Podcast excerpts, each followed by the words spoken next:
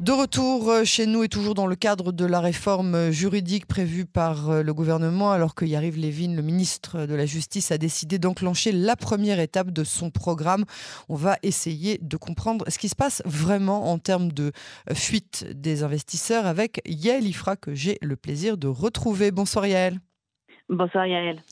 Merci d'avoir accepté d'être l'invité euh, de cette euh, édition. Je rappelle que vous êtes euh, spécialiste de la politique, de l'économie et de la consommation israélienne. Alors on suit hein, de près toutes ces réformes juridiques. Je, dis, je parle au pluriel, il s'agit d'une vague hein, de réformes auxquelles on s'attend.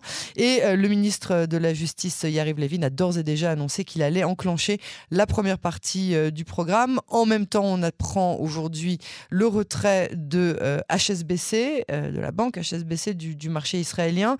Après hier, l'annonce de Wix, euh, aussi euh, une des plus belles réussites, une des plus belles, belles fiertés israéliennes. Est-ce que tout ça, c'est un effet boule de neige qui est créé de toutes pièces par des idéologues qui sont finalement opposés au gouvernement actuel? Alors certainement pas, évidemment. les théories du complot marchent généralement ni dans un sens ni dans l'autre. Hein.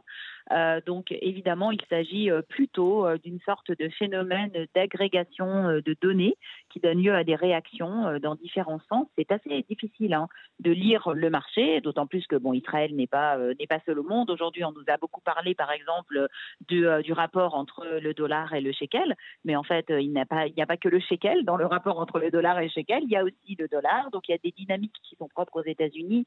ce qui est en train de se passer en Israël est, assez difficile à lire now à savoir qu'il y a plusieurs niveaux euh, évidemment euh, euh, de, des différents acteurs qui interviennent dans, ce, dans, dans cet événement, dans ce gros événement qui est en train de se passer. D'une part, évidemment, il y a l'événement politique et judiciaire, hein, qui est l'arrivée au pouvoir d'un nouveau gouvernement, avec un ministre de la Justice particulièrement décidé à faire table rase de tout ce qui a existé pendant 75 ans et à faire un changement drastique de la, tout simplement, de la méthode de, de gouvernance en Israël et de l'équilibre entre les pouvoirs. Donc ça, c'est une chose. Une deuxième chose, c'est la façon dont on est en train de, euh, vendre donc euh, cette euh, donc voilà justement ce programme en utilisant en particulier énormément le mot réforme, alors qu'il ne s'applique absolument pas. Ce n'est pas du tout une réforme, c'est un changement du mode de gouvernement et du, du type de pouvoir qui existe en Israël, du type de régime tout simplement. Et là, donc on essaye de, enfin on essaye, et d'une part le Premier ministre ainsi que tous les ministres du gouvernement ont bien entendu une, euh, bah, vous savez, hein, des messages, hein, des éléments de langage, et de l'autre côté, les opposants politiques ont aussi des éléments de langage.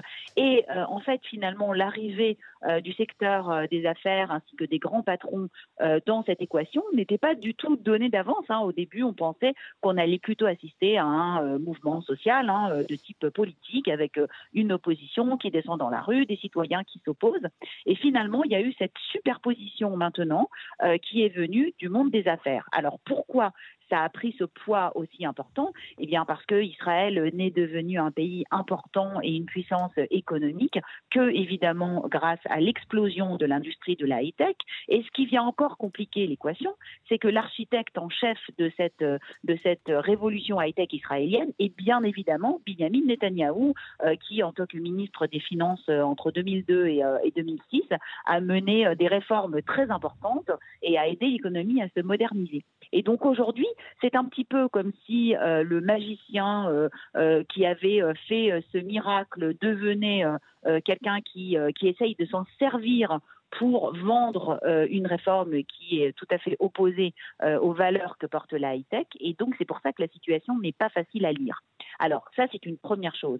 La deuxième chose, c'est que effectivement, dans la dans le, changement euh, très important euh, que prévoit euh, Benjamin Netanyahou et Yariv Levin, il y a évidemment un, affaiblissement très fort et de la Cour suprême et d'une grande partie des tribunaux en Israël, évidemment y compris les tribunaux qui traitent de litiges commerciaux ou financiers.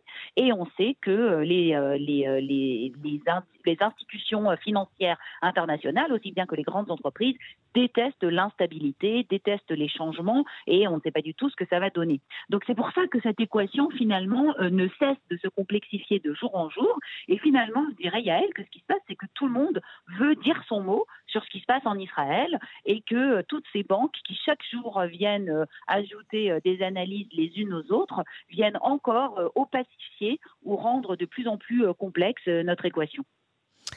Alors, on peut accabler euh, le Premier ministre euh, Benjamin Netanyahu de beaucoup de, mots euh, MAUX, mais il est loin de manquer d'intelligence ou de clairvoyance et il comprend très très bien l'économie et surtout l'économie israélienne au niveau macro. Est-ce qu'il ne voit pas ou est-ce qu'il choisit de ne pas voir? Est-ce que vous pouvez nous éclairer sur la stratégie de Netanyahou eh ben, personne ne comprend très bien ce qui se passe. En fait, Yael, c'est effectivement, vous avez tout à fait raison. Euh, et Benjamin Netanyahu connaît très bien l'économie. C'est un tenant euh, des idées euh, plutôt euh, libérales à la Milton Friedman, quelqu'un qui croit mhm.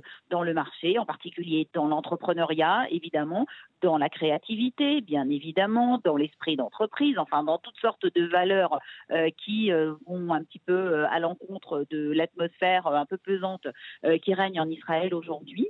Et donc, il a il a été particulièrement, euh, euh, comment dire, euh, je dirais pas déprimé, hein, parce que je ne le connais pas personnellement, mais il a été particulièrement frappé par le fait qu'il n'a réussi à enrôler à ses côtés aucun économiste et que bien au contraire, il y a maintenant plus de 300 économistes, dont certains vraiment de renom mondial, qui ont signé une lettre ouverte, ainsi que donc les anciens gouverneurs des banques d'Israël, pour faire part de leur très très grande inquiétude par rapport à ce programme.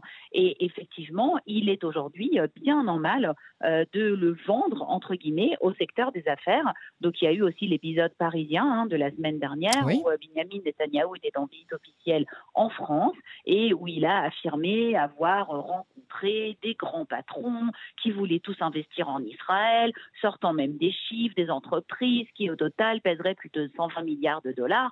Bon, bah, les Israéliens euh, ont fait leur enquête et la journaliste Amalia Douek a révélé que non seulement, évidemment, il n'y avait rien de vrai là-dedans, mais que les 120 milliards de dollars, c'était euh, qui euh, c'était des sociétés comme Alstom, comme EDF, euh, des sociétés qui déjà ont des activités en Israël. Qui sont présentes, il naturel. Mhm. Oui, il était naturel qu'ils les rencontrent, hein, mais je veux dire, c'est pas des gros investisseurs israéliens, c'est des investisseurs institutionnels, enfin qui ont des activités, le tramway ou des, des, centrales, des, des, panneaux solaires, des choses comme ça. Mais en fait, évidemment, ce n'était ce n'était pas ce n'était pas juste. Enfin, ça ne reflétait en tout cas pas la réalité. Et donc, effectivement, vous avez raison, Yael, vous pointez la chose qui est vraiment particulièrement euh, euh, stupéfiante dans toute cette affaire, c'est que Benjamin Netanyahu, chantre de l'économie, monsieur économie, est en train euh, de, entre guillemets, promouvoir un programme juridique, enfin judiciaire, dont il sait qu'il va porter atteinte à l'économie. Donc là, je crois qu'il n'y a vraiment aucun doute là-dessus, sauf si on est, comme vous le disiez, très complotiste et qu'on veut mettre vraiment en, doute toutes les affirmations de toutes les banques. Je mets de côté hein, les investisseurs ou les sociétés de high-tech israéliennes qui, qui font pour des raisons politiques, hein, qui disent qu'ils vont retirer leurs fonds, mais ça c'est politique, c'est pas économique. Moi, je me base uniquement sur les analyses hein, de personnes qui écrivent des euh, dizaines d'analyses par semaine sur différents marchés financiers pour qui Israël c'est un pays comme un autre. Ils n'ont pas un intérêt à porter atteinte à Israël. Au contraire, c'est un pays qui était très attractif pour les investissements. Et donc, on se retrouve dans une situation où tout le monde dit que c'est ça, ça va, ça, il faut surtout pas faire cette, euh, ce, ce programme parce que ça va porter euh, vraiment atteinte à l'économie israélienne de plein de points de vue et que s'il y a moins d'investissements, c'est vrai que le shekel finira par s'affaiblir, mais c'est pas pour tout de suite. Et Netanyahou, au milieu de ça, bah, écoutez, euh, continue à nous dire que tout va bien, tout va bien, tout va bien.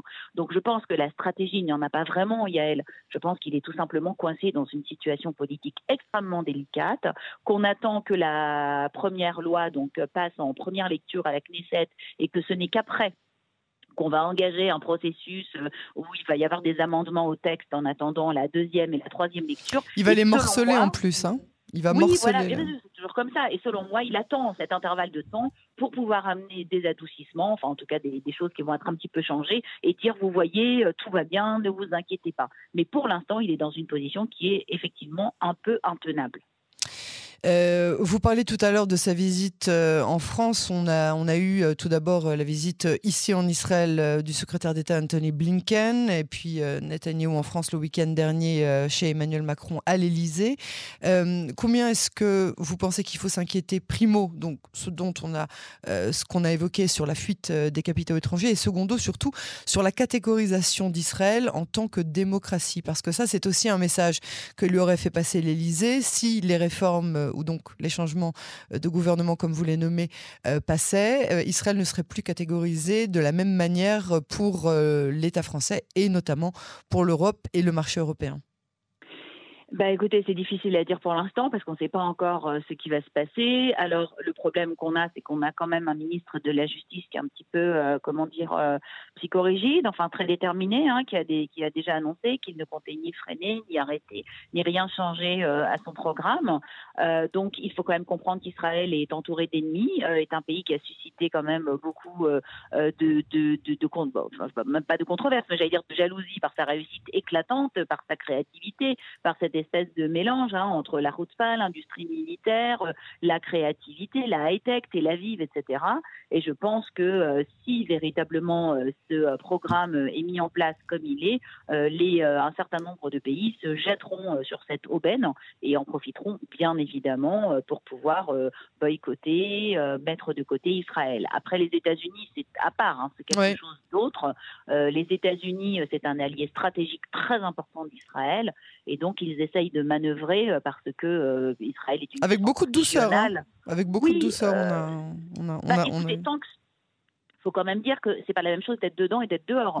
Nous, on est euh, parmi euh, les citoyens d'Israël, donc on ne vit pas la situation de la même façon. C'est une situation qui nous concerne au premier chef. Pour les pays étrangers, ils observent, ils attendent, ils essayent de mettre en garde.